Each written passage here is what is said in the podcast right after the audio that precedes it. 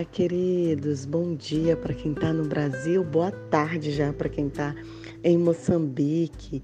E eu gostaria nessa manhã de compartilhar com vocês algo que o Senhor colocou profundamente em meu coração.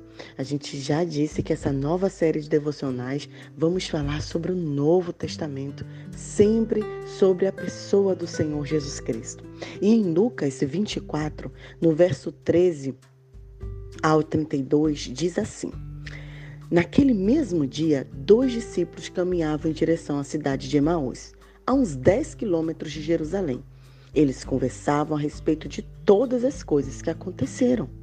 No meio da conversa, Jesus apareceu e os acompanhou, mas eles não o reconheceram.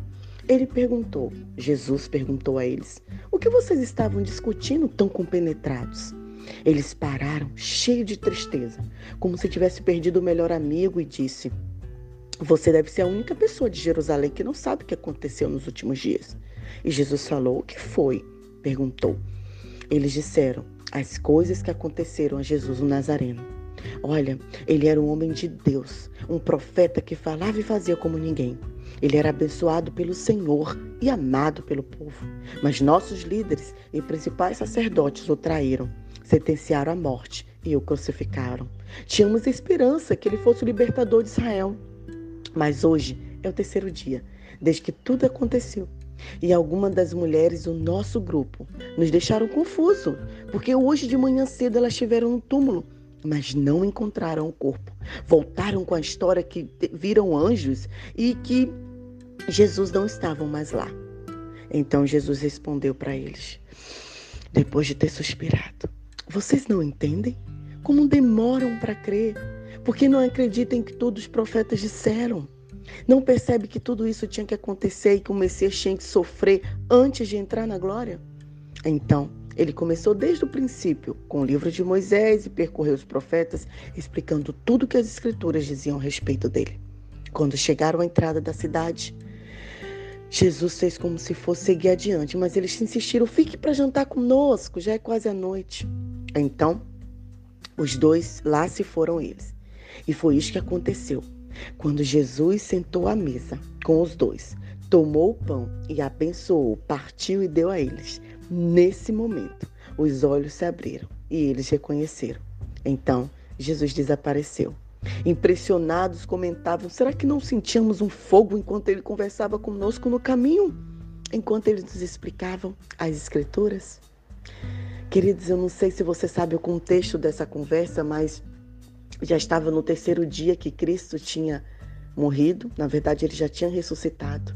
E ele encontrou com dois de seus discípulos no caminho de Emaús, retornando entristecidos. E quando eles encontram ali, os seus discípulos não o reconheceram. Jesus estava o tempo todo ao lado deles, mas eles não o reconheceram.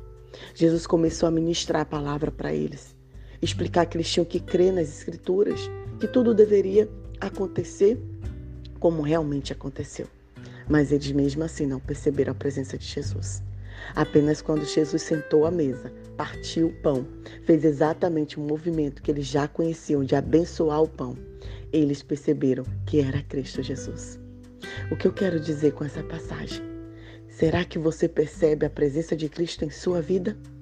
Ou será que você está como aqueles discípulos com a presença de Cristo ao seu lado e mesmo assim você anda entristecido, mesmo assim você está magoado, mesmo assim você está sem esperança, mesmo assim você está achando que não valeu a pena?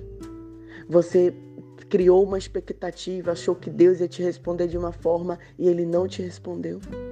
Mas eu quero te dizer nesse dia que o Senhor Jesus está ao seu lado a presença dele está contigo. E chegou o momento de você abrir os olhos, preparar a casa, convidar Cristo para estar com você. É muito interessante que, mesmo sem eles perceberem a presença de Jesus, eles já sabiam que tinha algo diferente. Eles convidaram Jesus à mesa.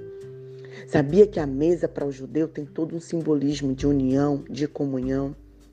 Em algumas culturas, como em Moçambique, muitas pessoas não se sentam à mesa, né? Mas se reúnem na esteira, simbolizando aquele momento ali de, de comida, de refeição, de união. E é isso que o Senhor veio trazer para nós.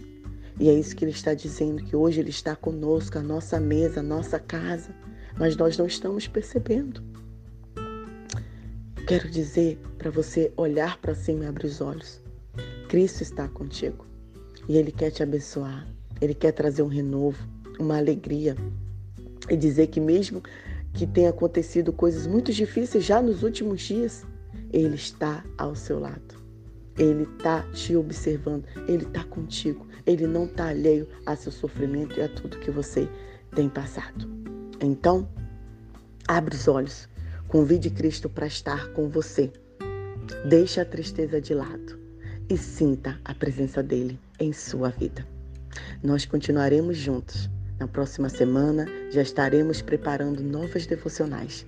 Compartilhe com quem precisa ouvir da palavra de Deus. Compartilhe para que você não fique como aqueles discípulos, sem conhecer Cristo profundamente, tendo Ele ao seu lado, mas sem perceber a presença dele. E nós vamos juntos ler a palavra, aprender mais do Senhor. Eu sou Nai Duarte e eu desejo assim as mais ricas bênçãos nesse dia para você. Um grande abraço Fique na paz.